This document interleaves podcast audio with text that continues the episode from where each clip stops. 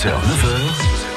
France Bleu Lorraine matin. Il est 6h48, c'est donc effectivement le D-Day, le débarquement avec un, grand D. Il y a 75 ans, jour pour jour, les Alliés débarquaient sur les plages de Normandie pour libérer l'Europe des nazis. 150 000 soldats, principalement des Américains, des Canadiens et des Anglais seront mobilisés. Plus de 10 000 tués, blessés ou disparus en 24 heures selon le mémorial de Caen. La France libre, elle, est représentée par un seul bataillon, les commandos Kiefer, 177 hommes, dont Trois Mosellans, Magali Fichter, vous nous racontez leur histoire, c'est le plus de France Bleu Matin. Alors d'abord, il faut rappeler ce qu'étaient les commandos Kiefer. C'est le nom qu'on a donné au premier bataillon de fusiliers marins commandos créé en 1942 en Grande-Bretagne par la France libre du général de Gaulle. Ici Londres et commandé par le capitaine Philippe Kiefer. Vous le savez, à ce moment-là, la Moselle est annexée. Alors comment des Mosellans se sont retrouvés à combattre aux côtés des Alliés? Eh bien, ce sont des destinées complètement différentes qui vont se rejoindre.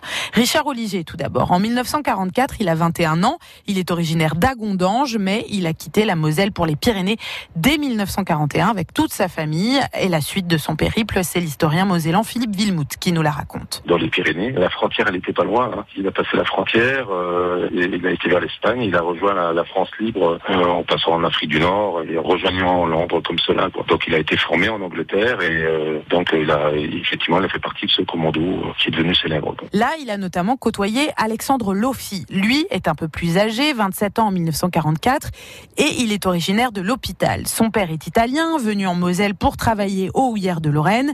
Alexandre, lui, est militaire de carrière. Il n'est donc pas en Moselle au moment de l'annexion. Il s'engage en fait avec les forces françaises libres en Angleterre dès 1940, après l'appel du général de Gaulle. Et le 6 juin 1944, l'officier jouera d'ailleurs un rôle de premier plan. Il a pris le commandement du bataillon euh, de Kiefer, parce que Kiefer a été blessé. C'est lui qui a notamment euh, combattu à Wistreniam. C'est des, scènes qui sont rendues célèbres, notamment par le, film Le jour le plus lent. Le jour le plus long, sorti en 1962 avec Robert Mitchum, John Wayne, Henri Fonda et Bourville, côté français, qui retrace l'histoire du débarquement. Débarquement auquel participera aussi Armand Young, 23 ans en 1944, originaire lui de Montigny-les-Metz.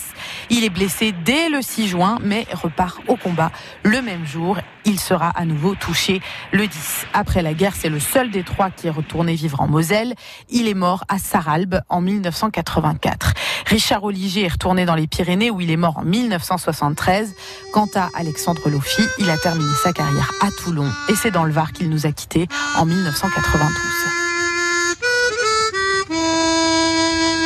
Le jour le plus long, version harmonica. Le plus était signé ce matin Magali Fichter.